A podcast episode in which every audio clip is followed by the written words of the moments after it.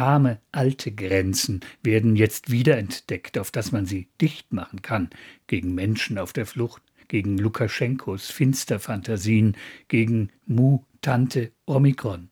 Überall, jetzt. Kein Fleck auf der globalen Welt wird sich tatsächlich abschotten, schon gar kein Kontinent. Eine Binsenwahrheit. Wir versuchen es trotzdem. An den grünen Grenzen vor den Schlagbäumen spielen sich Dramen ab, die wir ausnahmsweise mal nicht sehen wollen. Wer aufbricht und alles hinter sich lässt, auf der Flucht vor dem Nichts, das er zu verlieren hat, ist nicht Wirtschaftsflüchtling, bösartiger Begriff, als meanderte einer torkelnd nach zu viel Bier nach Hause. Das Geld allein wäre es sicher nicht, oder das Abenteuer, oder das Glück. Sie suchen das Glück zu überleben, den Säbelzahntiger, Hunger und Krieg, das Lager, den Klimawandel. Unterwegs gehen sie, geben wir sie verloren im Mittelmeer, an den Grenzen des Kontinents, im Ärmelkanal, an der Grenze zwischen Polen und Belarus, dem Niemandsspielfeld der beiden Lupenreinen, im Sumpf eines der letzten Urwälder Europas, im harten Frost. Und wir tun nichts, als Grenzen hochziehen, Mauern errichten, Stacheldraht verlegen zu lassen. Die Wirtschaftsmacht Europa will es so. Konsumenten und Reisende wollen es so, die mit den Werten tanzen. Wir?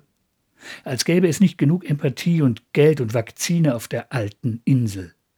Der potenzielle Gast, schreibt Donatella di Cesare, Philosophin aus Rom, in ihrer wütenden Philosophie der Migration zur Politik der Gastfreundschaft, der potenzielle Gast wird bereits a priori als Feind stigmatisiert. Zitat Ende. Das Mantra nach Merkel lautet 2015 darf sich nicht wiederholen. Sie hat die Grenzen nicht geöffnet, damals nur nicht geschlossen. Sie ist jetzt wirklich weg und nichts ändert sich. Bauen wir kontinuierlich die Festung Europa aus. Wer holt die Tragödien wieder ein? Lässt sich ein Kontrollverlust kontrollieren? Ab und zu dringt ein Bild durch. Das tote Kind am Strand, die Köpfe dutzender Menschen im weiten Meer, Ertrinkende, Berge von gestrandeten Schwimmwesten, leere Boote, ein LKW mit toten Fracht. Was geht es uns an? Waren wir nicht selbst mal auf der Flucht als Opfer, als Täter? Im Wachkoma des Mitgefühls, es sei denn mit uns selbst. Berührt man das Selbstverständliche, schlägt das Netz der Netze hart zurück mit Geifer, Hass, Gutmenschentum. Zum Schluss eine andere Geschichte, nicht der Flucht, der Fremdheit.